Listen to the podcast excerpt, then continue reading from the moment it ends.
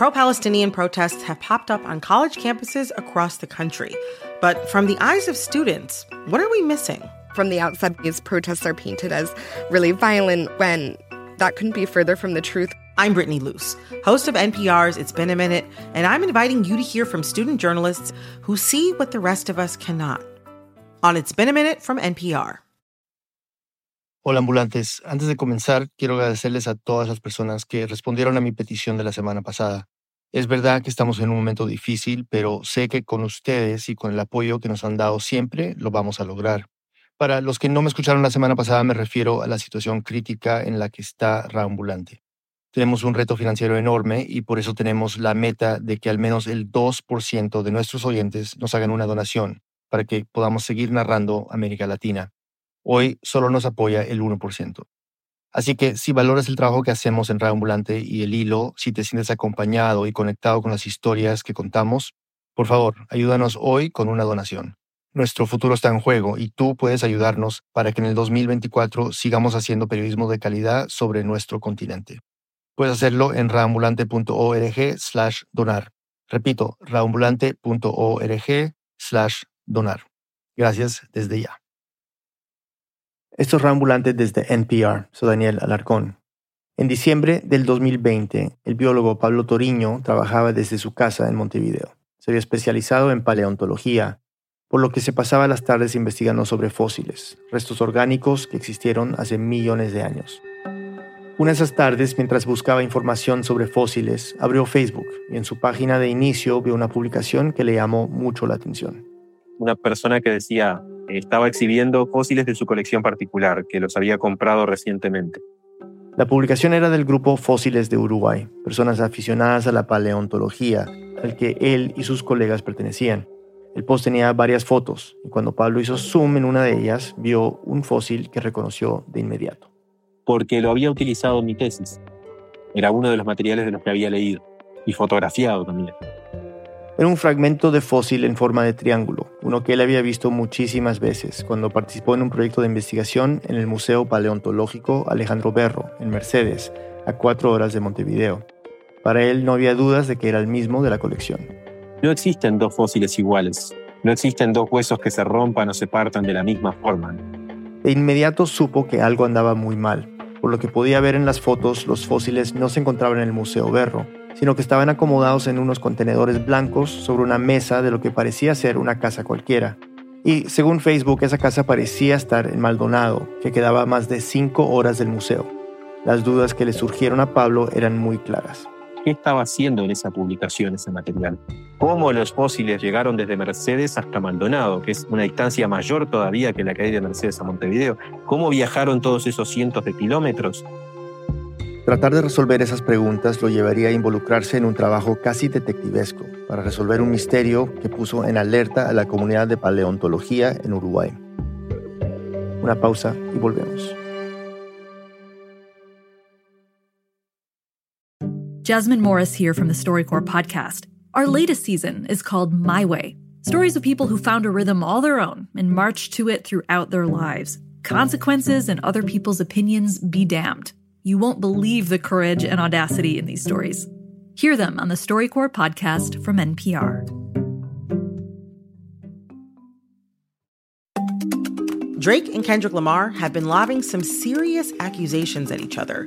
You've probably heard the diss tracks and wondered what's just a low blow and what's actually criminal. I'm Brittany Luce, host of It's Been a Minute from NPR, and I'm getting into what's art and what's worthy of criminal investigation, and who those accusations hurt the most. On It's Been a Minute from NPR. You care about what's happening in the world. Let State of the World from NPR keep you informed. Each day, we transport you to a different point on the globe and introduce you to the people living world events. We don't just tell you world news, we take you there. And you can make this journey while you're doing the dishes or driving your car. State of the World podcast from NPR. Vital international stories every day. This message comes from Wondery. For a masterclass on innovation and creativity, listen to How I Built This, where host Guy Raz talks to founders behind the world's biggest companies to learn the real stories of how they built them. Listen to How I Built This early and ad-free on Wondery Plus. Estamos de vuelta en Radio Ambulante. Nuestra asistente de producción, Selene Mazón, nos cuenta esta historia. Ya volveremos al momento en el que Pablo vio esa publicación de Facebook. Pero antes, hay que explicar cómo fue posible para él reconocer ese fósil de la foto. La fascinación de Pablo por los fósiles se consolidó como la de muchos paleontólogos de su generación cuando escuchó esto en los cines.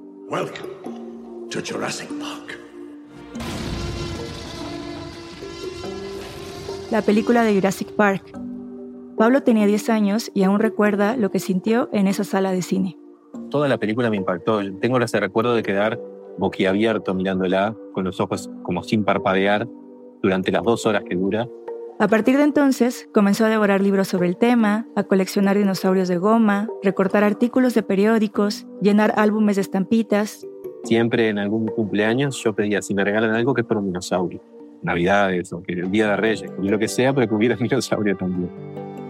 A los 17 años decidió que quería estudiarlos profesionalmente, pero como la carrera de paleontología no existía en Uruguay, se inscribió en biología, que por lo menos tocaba el tema en algunas clases.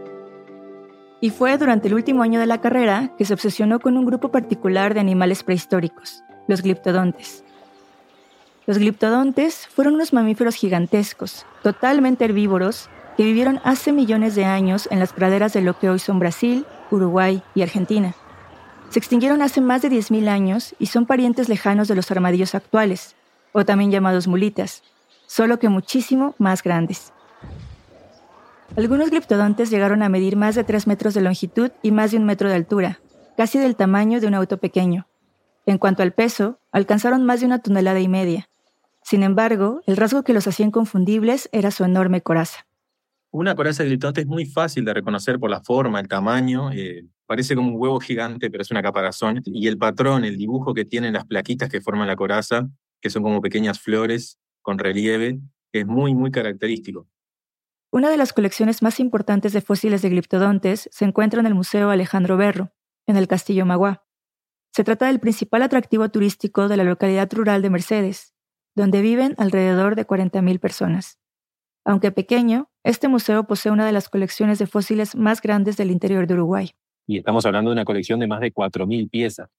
Tenía muchísimo potencial, o sea, una colección de mamíferos fósiles, pero también con restos de dinosaurios, de huesos y huevos de dinosaurios, también con muchos muchos nidos, nidos fosilizados de insectos que se encuentran en lugares cercanos a Mercedes. Esas piezas habían sido recolectadas y clasificadas en la primera mitad del siglo XIX por el naturalista uruguayo Alejandro Berro, a quien el museo debe su nombre. Sin embargo, a pesar de ser muy valiosa, la colección llevaba muchos años guardada, lejos de la vista del público sin que ningún ojo profesional le volviera a echar un vistazo. Por eso, en 2009, junto con otros compañeros de la carrera, Pablo aplicó un financiamiento de proyectos de investigación para clasificarlos. Ese fue su primer contacto con esa colección. Los fósiles estaban resguardados en una habitación pequeña al fondo del museo, con una puerta de vidrio. Recuerdo que la colección, la primera vez que la fuimos a visitar, la vimos en un cuartito pequeño de 3 por 4 metros a lo sumo, un lugar bastante deplorable, que es cuando llovía, había bastante humedad. Este es Andrés Batista, quien en aquel entonces era estudiante de tercer año de biología. Tenía 21 años y junto con Pablo era uno de los integrantes del proyecto de clasificación del Museo Berro. Ese cuarto al que se refiere Andrés tenía a su vez una pequeña habitación anexa de techo alto, de poco más de 3 metros de altura. Allí, sobre las paredes, había repisas de madera con varios huesos sueltos, pero también con hileras de cajas de cartón color naranja. Estaban clasificadas con el nombre de la especie de los huesos que tenían adentro. Por ejemplo, perezosos, felinos, dinosaurios. Pero las cajas también tenían otro detalle, uno que los biólogos notaron apenas pusieron un pie dentro. Estaban mordidas, eh, rotas, mordidas por roedores. Hemos encontrado hasta ratones eh, momificados en las estanterías muchas telarañas, arañas, caca de ratón, o sea, bastante deplorable, estaba muy poco cuidada esa colección.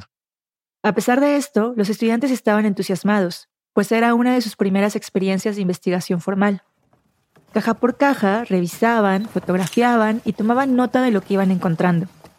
Tenían que establecer el estado de las piezas, confirmar de qué especie eran, actualizar sus nombres y restaurar las que fueran posibles.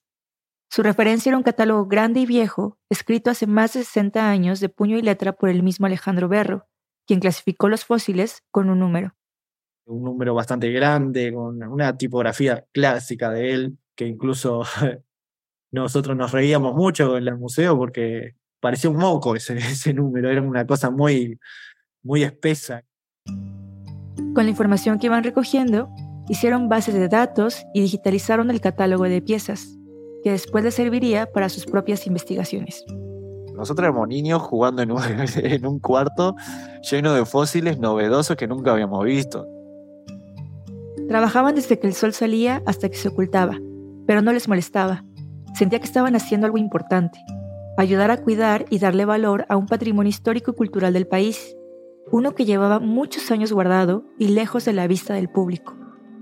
Pablo se emocionaba con cada pieza, pero le ponía más atención a las de gliptodontes. Medía cada una con cuidado, las fotografiaba y se esmeraba en escribir sus notas de archivo.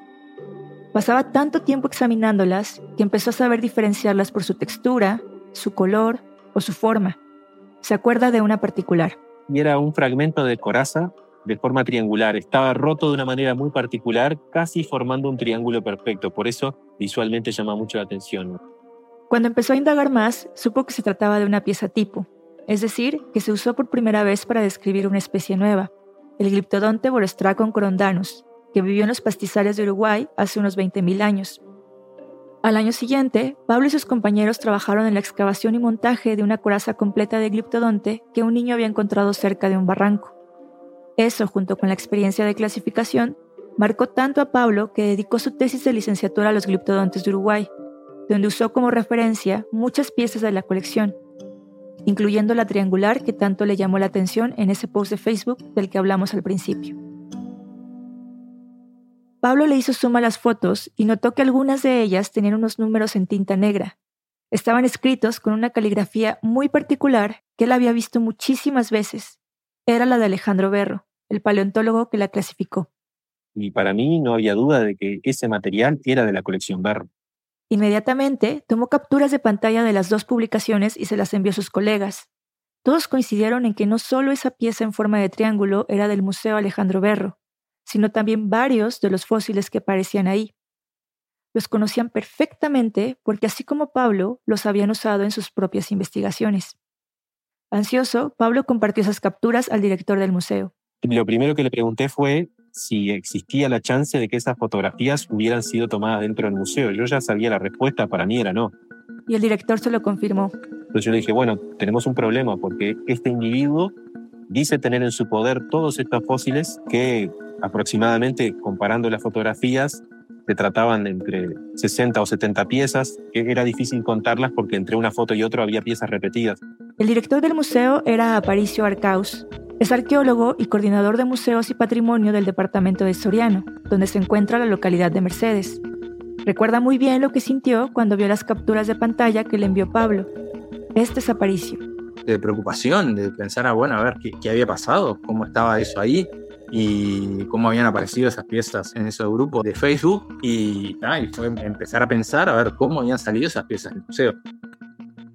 Aparicio le dijo a Pablo que de inmediato le iba a informar de la situación a la Intendencia, la autoridad local a cargo de la administración del museo. Que ellos conocían al detalle, bueno, los procedimientos a seguir y que iban a tomar medidas al respecto y que en cualquier cosa se iban a comunicar con nosotros. Pablo no podía hacer mucho más. Todo quedaba en manos del directorio de la Intendencia, y junto con el resto de sus colegas se quedaron a la espera de cualquier noticia sobre el caso. Mientras tanto, Aparicio y la Intendencia decidieron armar lo que llamaron un expediente interno. En primer lugar, dijimos, bueno, vamos a tratar de recopilar toda la información que tengamos disponible. La idea era eh, ya empezar a armar todo un expediente para después presentarlo ante, ante la justicia. Pero al mismo tiempo exploraron un camino paralelo. Que era la devolución de las piezas por parte de las personas que la tenían. Para eso, Aparicio le escribió por privado a la persona que había publicado las fotos. Sin hacerme el detective ni hacerme nada parecido, pero establecer un primer contacto para preguntar, a ver, ¿de dónde le había sacado? Nada más. Según su perfil en Facebook, era un hombre de alrededor de 27 años y a quien no podemos nombrar debido a la ley uruguaya. No decía ser paleontólogo ni trabajar en nada relacionado. Aparicio empezó a hablar con él. Fui eh, muy a, lo concreto, a preguntarle por las piezas y nada más. Fueron diálogos muy breves, muy cortos, eh, donde me di cuenta, sí, que la persona era un coleccionista, que le gustaba comprar piezas de distintas cosas. Según le contó el hombre, había conseguido algunas de esas piezas a través de un vendedor que las ofrecía por Facebook. Cuando Aparicio le dijo que las piezas eran del Museo Berro y que no sabían cómo habían salido de ahí, inmediatamente me dijo que estaba afín a devolver las piezas, así, muy, muy rápido y muy contundente. Y, sin ningún tipo de ofrecimiento, eh, digamos, de, mi parte. Ofrecimiento de dinero. Simplemente eh, decir, bueno, las devuelvo y punto. Esa misma noche, Aparicio le escribió a Pablo para decirle que todo estaba en orden. Le contó lo que había hablado con el supuesto coleccionista y que iban a coordinar la devolución de las piezas al museo de forma presencial. Según Aparicio, lo principal era recuperarlas. Y aunque en teoría su estrategia iba a lograr el objetivo, a Pablo y a sus colegas les pareció un procedimiento irregular. Más allá de la voluntad del hombre de devolverlas, desconocían muchas cosas, como si tenía un historial criminal o si era seguro para Aparicio reunirse con él. Para los biólogos no había tiempo que perder. Primero no sabíamos ni cuándo se había cometido el hurto, ni si había sido más de un hurto. En estos casos lo primero es el factor tiempo. Por eso la, la urgencia de comunicar inmediatamente. Pero Aparicio le insistió a Pablo que no se preocupara. Le dijo que algunas instituciones nacionales, como la Comisión de Patrimonio, ya estaban al tanto de la situación y habían confiado en el museo y en la Intendencia para tomar las medidas que creyeran convenientes. Aunque escépticos, Pablo y sus colegas decidieron esperar. Pero justo un mes después, el 20 de enero de 2021, Andrés, el biólogo que también participó en la clasificación de material en el museo, estaba navegando en la misma página de Facebook. Y bueno, me encontré con una foto que me llamó pila la atención. En esa foto se veían varias placas pequeñas de forma hexagonal que unidas forman la coraza de un gliptodonte. En lo primero que se fijó Andrés fue en la coloración de esas piezas. Le hizo recordar el tipo de fosilización particular que se da en un río cercano al Museo Alejandro Berro. Era muy blanca, grisácea y tenía una textura que por más que no, no lo podía sentir con mi mano, lo podía ver bastante porosa y puntiaguda en algunas zonas. Cuando Andrés le hizo suma las fotos, se dio cuenta de que las plaquitas tenían escritos números con una caligrafía que él conocía muy bien, la de Alejandro Berro. Esta vez la publicación sí decía explícitamente que aceptaban ofertas de dinero por las piezas, y cito, pues ya no tenían espacio en su casa. Andrés estaba atónito. Lo primero que sintió fue enojo. No tanto con quien lo estaba ofreciendo, sobre todo lo más indignante y lo, más, y lo que enoja más es el descuido por parte de la institución. A pesar de que los biólogos sabían de las dificultades que presenta su profesión, como la falta de financiamiento o incluso de interés, esto iba más allá. Nunca habíamos estado enfrente de un posible robo de estos materiales que tanto, que tanto queremos, ¿no? que tanto hemos trabajado. Al igual que Pablo con la primera publicación, Andrés tomó capturas de pantalla y se las compartió a sus colegas. Esto ya no se trataba de un caso aislado. Algo estaba pasando en el Museo Alejandro Berro y ya no podían esperar de brazos cruzados. Una pausa y volvemos. On the TED Radio Hour, In the middle school cafeteria, Tai Tashiro always sat with his equally nerdy buddies. The socially awkward kids who were the furthest thing from cool. And he often wondered, Why am I so socially awkward? And what am I going to do about that? Now, Tai is a psychologist and expert on awkwardness, and he has some answers. That's on the TED Radio Hour from NPR. For the seventh year on the Code Switch podcast, conversations about race and identity go way beyond the day's headlines because we know what's part of every person is part of every story. We're bringing that perspective with new episodes every week. Listen on the Code Switch podcast from NPR. It's Been a Minute is a culture show you don't want to miss. Every week, we help you see the culture angle behind the headlines, the forces behind the trends, and the thinkers behind the next big thing. Tune in for the sharp cultural analysis and captivating interviews. Listen now to the It's Been a Minute podcast from NPR. On the Code Switch podcast, conversations about race and identity don't begin or end with the news cycle. That's because we know race and identity impact every person and influence every story. We're getting into all of it with new voices each week on the Code Switch podcast from NPR. Estamos de vuelta en Reambulante. Antes de la pausa conocimos el trabajo titánico que los biólogos Pablo Toriño y Andrés Batista, entre otros colegas, hicieron para revisar y actualizar la clasificación de la colección de fósiles del Museo Alejandro Berro, una de las colecciones más importantes de Uruguay. Años más tarde, en diciembre de 2020, Pablo descubrió que algunas piezas de esa colección estaban en una publicación en un grupo de aficionados de Facebook. El director del museo se comunicó con el autor de la publicación para la devolución de unas piezas. Pero tan solo un mes después, Andrés descubrió otra, con más fósiles. Solo que esta vez los estaban vendiendo. Selene Mazón nos sigue contando. Cuando Andrés le contó lo que había visto en Facebook, Pablo se volvió a comunicar con Aparicio, el director del museo. Quería saber cuál sería la respuesta de la intendencia del museo después de haber descubierto este segundo caso y si había alguna novedad sobre el primero. Él y sus colegas insistían que lo más importante era hacer la denuncia ante la policía porque la policía a través de las fiscalías tiene la potestad de actuar de oficio, es decir, de tomar decisiones rápidas y proceder al allanamiento y de los domicilios de, los implicados ante un caso de un hurto, de un bien patrimonial, como es este caso. Cuando le pregunté a Paricio qué pensaba de lo que decía Pablo, me contestó esto. Puede ser que de repente haya otras visiones de cómo haber encarado el tema, pero bueno, esta fue la que nosotros creímos mejor, priorizando siempre la recuperación de las piezas en primer lugar. Y así lo hizo de nuevo. Contactó a esta segunda persona y también aceptó devolver las piezas al museo.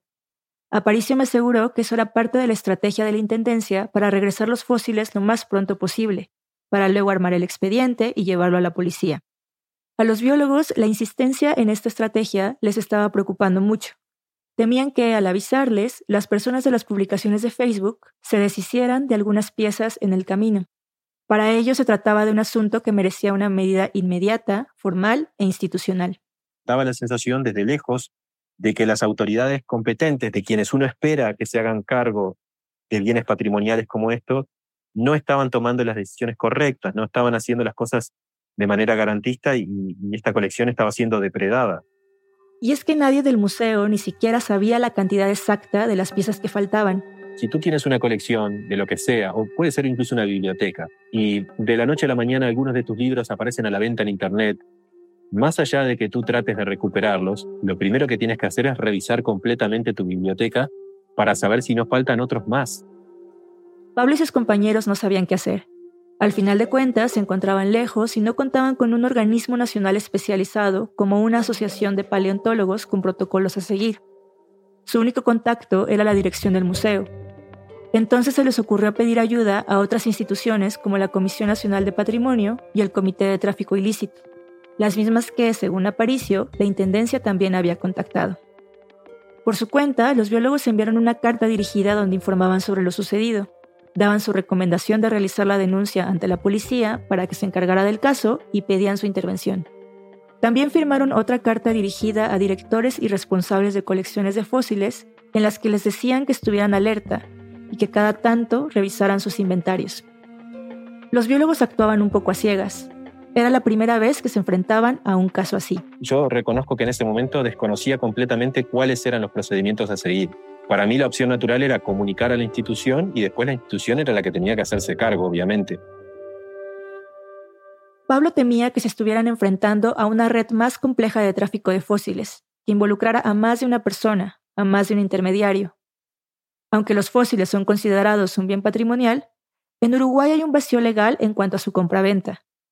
La ley vigente de 1971 no es muy clara sobre la legalidad de las transacciones. Solo especifica que no pueden salir del territorio nacional. Esa ambigüedad facilita un mercado negro de fósiles en redes sociales. Pero claro, una cosa es comprar y vender un fósil que haya sido colectado por alguien en una playa, o en un campo, o en un barranco. Y otra cosa es comprar y vender fósiles que han sido hurtados de un museo. Son cosas completamente distintas. Por petición de la Intendencia, Pablo y el grupo de biólogos armaron un informe detallado con toda la información que tenían hasta ese momento. Relataron cómo se habían dado cuenta de los robos e identificaron a tres personas relacionadas con las publicaciones. Al coleccionista aficionado de las primeras fotos en Facebook, que tenía unos 27 años y vivía en Maldonado, y a dos vendedores, uno que había sido mencionado por el coleccionista y otro que había hecho la segunda publicación en redes. Ambos vivían en Mercedes, tenían 24 años. Aparicio había contactado por Facebook a dos de ellos, al coleccionista y al segundo vendedor. En el perfil de uno de los vendedores, los biólogos encontraron unas fotos de septiembre de 2020. Eran de una visita al zoológico que está cerca del museo. Lo cual a nosotros nos la pauta de que, por lo menos en esa época, esa persona estuvo ahí y probablemente el hurto se había producido en ese momento. Pablo y los biólogos entregaron el reporte a la Intendencia a finales de enero, principios de febrero.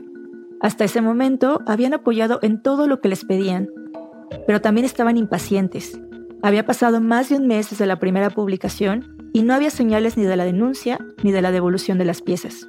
Es algo que incluso lo discutimos nosotros aquí, la posibilidad de trasladarnos, efectuar una denuncia policial en nombre de nuestra comunidad de paleontólogos al ver que no se estaba haciendo. Mientras tanto, Aparicio siguió en contacto con las personas de las publicaciones de Facebook para la devolución de los fósiles. Según él, la Intendencia tardó en concretar la entrega de las piezas y realizar la denuncia porque en esas semanas de enero se cruzaron algunos factores externos, como el carnaval y que tres personas del área jurídica se contagiaron de coronavirus. Puede parecer que un feriado nacional y tres personas enfermas no es mucho, pero no hay que perder de vista que estamos hablando de una intendencia con poco más de 80.000 habitantes. Pero los biólogos no estaban muy convencidos. Para ellos, la Intendencia tenía información más que suficiente para hacer la denuncia, y esta diferencia de opiniones los terminó por separar. Aparicio siguió con su estrategia por su cuenta. Empezamos a atar algunos cabos, empezamos a ver también por otras informaciones que nos pasaron, fuimos armando y recomponiendo un poco el puzzle de, la información hasta, bueno, que se dio realmente con, los responsables del hecho. A principios de febrero, después de casi dos meses desde la primera publicación, Aparicio y un funcionario de la Intendencia viajaron a Maldonado, donde vivía ese coleccionista, y lograron que les entregara alrededor de 60 piezas. Dos días después, Aparicio se encontró en Mercedes con el vendedor de la segunda publicación y éste le devolvió dos fósiles más. Según Aparicio, el objetivo se había cumplido, así los biólogos no estuvieran de acuerdo con sus métodos. Puede ser discutible el proceso, pero yo prioricé la recuperación de esas piezas. Pero después, obviamente, a la policía le tocaba otra cuestión, que era investigar, porque capaz que había más piezas, o otras piezas de otros lugares, o bueno, otro escenario completamente distinto al que nosotros aportamos. Tal vez podía haber mucho más atrás de eso. Fue hasta el 19 de febrero de 2021, dos meses después de esa primera publicación, que finalmente la Intendencia denunció el caso a la Fiscalía. Ahora tocaba esperar. Pero pasó un mes, dos, tres meses y no había avances en el proceso. Durante ese tiempo, la Intendencia había pedido manejar el tema con absoluta discreción para no interferir con la investigación. En Mercedes solo los involucrados sabían lo que pasaba en el Museo Berro. Pero a fines de mayo de 2021, un diario de Montevideo reveló el asunto al público y la noticia la replicaron en varios medios.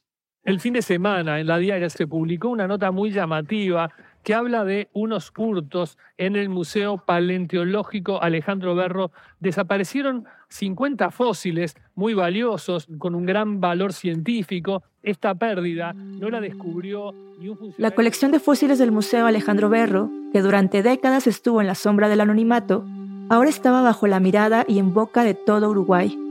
Escaló incluso a nivel político. Representantes del partido opositor al de la Intendencia, la autoridad del museo, salieron a los medios a pedir la creación de una llamada comisión investigadora que tenía como objetivo, y acasito, investigar el robo de valiosos fósiles en el Museo Berro. En concreto, la misión de esta comisión era saber si el caso tenía elementos para ser llevado a la policía, algo que desde febrero ya estaba en sus manos. Fueron semanas de mucha turbulencia mediática, de declaraciones encontradas sobre cómo habían ocurrido los hechos o de personas ajenas al caso. Y por eso, para evitar cualquier desinformación, Pablo se convirtió en el portavoz de los biólogos ante los medios y comenzó a dar varias entrevistas. Pero al hacerlo... De cierta forma se intentó involucrar nuestra participación como si tuviéramos un interés político de perjudicar a la, a la institución que está al frente del museo, que es la Intendencia de Soriano, y nada más alejado de la realidad. Nuestro rol es un rol técnico. Nuestro rol fue un rol de denuncia. Le pregunté a Paricio sobre las reacciones de la noticia del robo de fósiles en Mercedes y aunque reconoció que hubo mucha agitación política que iba más allá de lo técnico, no quiso decirme mucho más sobre el tema. Un poco más de un mes después, a mediados de junio, la policía citó a declarar a los tres acusados, el coleccionista y los dos vendedores, y también a Paricio, Pablo y Andrés, en calidad de testigos. brindamos nuestra declaración, cómo detectamos el hurto y hicimos una serie de recomendaciones que a nuestro juicio eran los pasos que había que dar. La recomendación más importante era ir a la casa de estos individuos y revisar si tenían más piezas que pertenecieran al museo. Aquí apareció de nuevo. Ahí empiezan las indagaciones, nos piden diferentes detalles del funcionamiento del museo y nosotros como que la información que dimos fue tan contundente que la policía actuó muy rápido sobre las personas. Muy fácil llegaron a eso. El 12 de julio de 2021, la policía hizo tres allanamientos en la casa de los acusados para revisar si tenían más piezas. Para determinar si las que encontraron en esas casas pertenecían al museo o no, le pidieron a Pablo que los acompañara mediante una videollamada. Al final de cuentas, él las conocía como la palma de su mano. En la casa del coleccionista aficionado se recuperaron 134 fósiles. Al parecer, muchos eran de Brasil y otros de diferentes partes del mundo. En la casa de uno de los vendedores de la segunda publicación se rescataron tres piezas más. Según las pericias realizadas después, ninguna de ellas pertenecían a la colección. Una vez recuperados los fósiles, a los tres acusados se les notificó que serían investigados, a los dos vendedores por hurto a una institución pública y al coleccionista aficionado por posesión de fósiles robados. Intentamos hablar con uno de ellos, pero no tuvimos respuesta. Pero faltaba saber lo más importante. ¿Cómo habían salido esas piezas del museo? Esa duda la ayudaría a resolver ella. Mi nombre es Estela Alciaturi, eh, soy abogada y además soy fiscal letrada departamental en el departamento de Soriano, Ciudad de Mercedes. Estela llegó al caso en diciembre de 2021, luego de los allanamientos. Revisó las pruebas y las declaraciones del expediente para dar una sentencia y cerrar el caso. Y aunque me negaron el acceso al expediente completo, con la ayuda de Estela, informes policiales, noticias locales y algunos testimonios de vecinos, intenté reconstruir lo que sucedió. La historia se remonta a principios de la década de los 80, cuando la colección de fósiles de Alejandro Berro llegó a su ubicación actual, después de varias mudanzas. Desde entonces, el museo ha estado cerrado al público de forma intermitente, ya sea por falta de personal o por mantenimiento. El museo se encontraba en una situación bastante edilicia, bastante precaria, por eso, en 2018, Aparicio había impulsado una remodelación ambiciosa, que fue aprobada por el área de obra y arquitectura de la Intendencia. Además de una nueva imagen a la fachada del edificio, con este plan el museo iba a incorporar nuevas salas temáticas de historia y arqueología, un laboratorio de investigación, así como un espacio para guardar los fósiles de la colección con condiciones especiales de temperatura, humedad y seguridad. El tiempo estimado del proyecto de remodelación era de un año y medio o dos, sin embargo, las obras fueron interrumpidas en más de una ocasión y se extendieron. Durante estos trabajos, la colección de fósiles fue sacada del lugar en el que estaba. Aquel cuarto en el que Pablo, Andrés y compañeros comenzaron a estudiar y catalogarlos, y la pusieron temporalmente en otra habitación, una que está atrás del museo. Entonces, según Estela, una tarde que cree ser de septiembre de 2020, una pareja de jóvenes de unos 24 años, los dos vendedores que ya mencionamos, Estaban de paseo en el Castillo Magua cuando vieron esa habitación en la parte trasera del museo. Una habitación semi-derruida con una puerta de madera que estaba destruida y por la cual podían acceder y salir libremente cualquier persona en todo momento. En el suelo de ese cuarto sin puertas había muchos fósiles regados por todas partes. Los hombres recogieron varios y se los llevaron. La sentencia del caso no especifica los detalles de cómo se los llevaron, pero lo que sí dice es que una vez que los jóvenes sacaron los huesos, intentaron venderlos por internet. Y para eso... Simplemente los habían numerado con etiquetitas que decían 1, 2, 3, 4, así, simplemente un número para ofrecerlos en venta y tampoco habían advertido al comprador acerca del origen de este material. El coleccionista que hizo la primera publicación en Facebook fue uno de los compradores. Los fósiles le fueron enviados por correspondencia, a través de un servicio de autobús, el pago de la transacción fue de 15.500 pesos uruguayos, es decir, unos 360 dólares. Son piezas que se compraron muy baratas porque el valor que tienen es cultural, no es comercial y para las personas que no sean muy instruidas con respecto a esto eh, no tienen mayor valor. Entonces, para la fiscal, lo ocurrido era claro. Se trataba de un hurto simple. No era un grupo organizado experto en robar museos o un trabajador vinculado al museo que se los estuviera robando para venderlos. Fue un robo oportunista. El robo ocurrió durante las obras de remodelación del museo, en medio de la pandemia, a plena luz del día, sin que nadie se diera cuenta. Para Pablo y sus compañeros, todo esto pudo haberse evitado. Las mudanzas internas y las refacciones y las remodelaciones de los museos son los momentos de mayor vulnerabilidad de las colecciones y es ahí donde hay que tener el mayor cuidado y es lo que no se hizo aquí. El 23 de agosto de 2022 se publicó la resolución del caso. Como los jóvenes no tenían antecedentes penales, la condena fue de seis meses de libertad bajo prueba. También fueron sentenciados a realizar tareas comunitarias de seis horas semanales durante los dos primeros meses. Como el coleccionista aficionado desconocía el origen ilícito del material, fue liberado sin ninguna pena. De acuerdo con el fallo judicial, se logró la restitución de 66 piezas al museo. Según Estela, la fiscalía incautó todo, se recuperó todo y se devolvió todo. Si existía algún material más que haya eh, tenido algún destino diverso, bueno, no lo vamos a saber. He producido esta historia a la distancia, a 7.300 kilómetros para ser exactos. A pesar de que he hablado con algunos habitantes de Mercedes y personas de la comunidad paleontológica de Uruguay, ha sido un reto. Hay algunos silencios, todos mantienen la diplomacia, no se señala a nadie directamente. Y la separación geográfica solo ayuda a mantener todo opaco.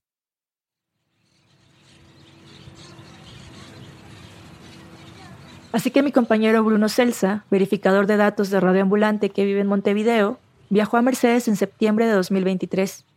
Queríamos ver el estado de la colección. Bueno, ¿cómo estás, Aparicio? Hola, Bruno. Bueno, bienvenido. Bienvenido al, Museo Berro. Muchas gracias por, por invitarme. Fue Aparicio quien recibió a Bruno en el Museo Berro. Bueno, ¿qué, estamos viendo acá en la entrada? Bueno, acá estamos un poco en el, hall de entrada del, museo. Ahora estamos justo en, en, plena etapa de cambios de todo este sector histórico, digamos, del museo. Ha sido un largo periodo de cambios, pues la remodelación, que empezó hace unos años, aún no ha terminado.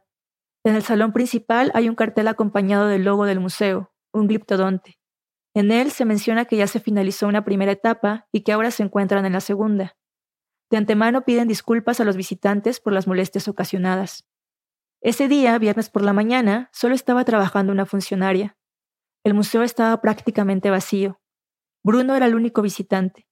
Aparicio le contó a Bruno que el mayor flujo de visitas ocurre durante los fines de semana y los días feriados. Empezaron el recorrido. Con orgullo, Aparicio le contó de los avances de la remodelación hasta ahora y le mostró las nuevas salas dedicadas a la historia del barón de Magua, propietario original del castillo. Había muchas pinturas y una amplia sección de la historia del lugar. Estaban exhibidos varios objetos. Em, estamos acá en, lo que es la sala exclusiva del Antropolito de Mercedes, una de las piezas de la prehistoria del Uruguay más representativas. Entre ellos, el Antropolito de Mercedes, una pequeña representación humana hecha por pueblos indígenas. Siguieron caminando por los espacios nuevos como la fachada, el laboratorio y la reserva técnica. En esta última están almacenadas la mayoría de las más de 4.000 piezas de fósiles de la colección. Ahí Bruno le preguntó. ¿Y, las piezas de gliptodonte, estas, las que se habían robado, están acá, están en esta reserva? Eh, las piezas están acá, sí. Están acá. Sí, sí, sí, ya están acá, están están no incorporadas eh, definitivamente a la colección, pero están todavía en cajas separadas, pero están volvieron acá. Después nosotros lo que estamos haciendo sí es una revisión eh, de justamente de la numeración para ver si no hay más faltantes, para bueno ver todas esas cuestiones. Eh, pero nada, ese es el, laburo que, que, se hace constantemente. A más de dos años del robo, no hay un informe claro sobre el avance de la revisión de fósiles. Al día siguiente, el sábado por la tarde, Bruno volvió al museo. Quería grabar sonido ambiente en el horario en que hay más público. Y ahí se dio cuenta de algo. Había un pasillo por el que Aparicio no lo había llevado en el recorrido del día anterior. Se metió por allí y se encontró con una sala amplia, muy bien iluminada. Lo que más le llamó la atención era la diferencia entre este espacio y los otros donde estaban en exposición algunas de las otras piezas. En otras salas tenían problemas de iluminación y carteles en un estado precario muchos dañados por la humedad.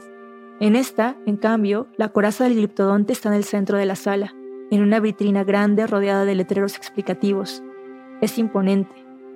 A un lado está gran parte del esqueleto, y al otro lado un póster enorme que narra todo el proceso desde que fue descubierta hasta su llegada al museo. Es un espacio bien conservado, el mejor del área paleontológica. Pero sobre otra parte de la colección hay cierta preocupación. En agosto de 2021, dos inspectores de la Comisión de Patrimonio Cultural de Uruguay visitaron el museo y a pesar de que reconocieron los avances que se hicieron durante la remodelación, también criticaron el estado en el que estaban guardados los fósiles en la reserva técnica. El informe que hicieron después de la visita decía que algunos huesos estaban guardados en bolsas de plástico, que algunas piezas pesadas estaban mezcladas con otras pequeñas, y esto incrementaba la posibilidad de que se dañaran. Bruno aprovechó su visita a Mercedes para conversar con algunos habitantes. Quería preguntarles si sabían del robo. La mayoría dijeron que sí, pero que no conocían muchos detalles, y cuando les preguntaba por el museo, le llamó la atención que varios admitieron nunca haber entrado. Aquí una de las respuestas más representativas.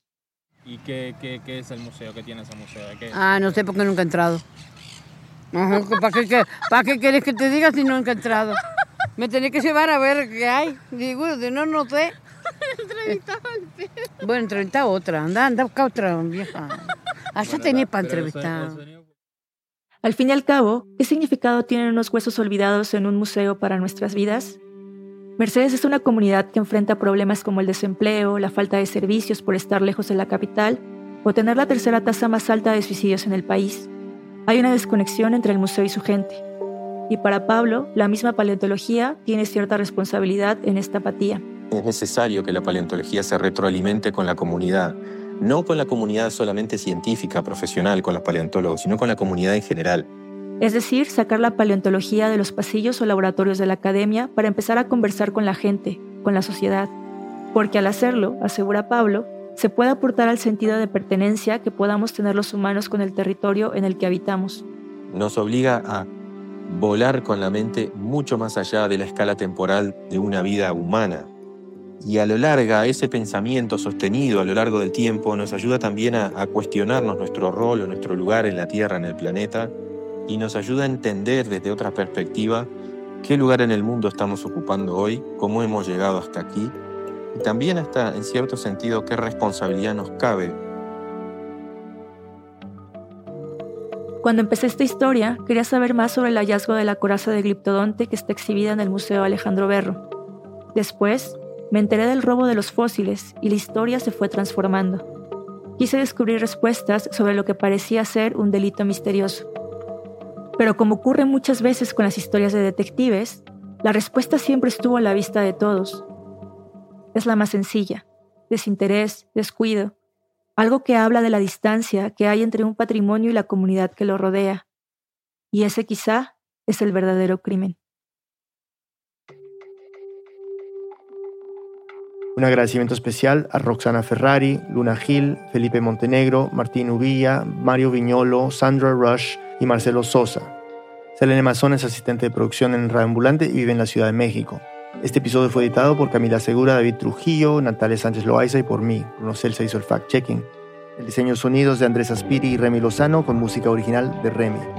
El resto del equipo de Radio Ambulante incluye a Paola Aleán, Lisette Arevalo, Pablo Argüelles, Adriana Bernal, Medis Casasus, Diego Corso, Emilia Arbeta, Juan David Naranjo, Ana Páez, Melissa Rabanales, Natalia Ramírez, Barbara Sawhill, Ana Tuirán, Elsa Liliana Ulloa y Luis Fernando Vargas.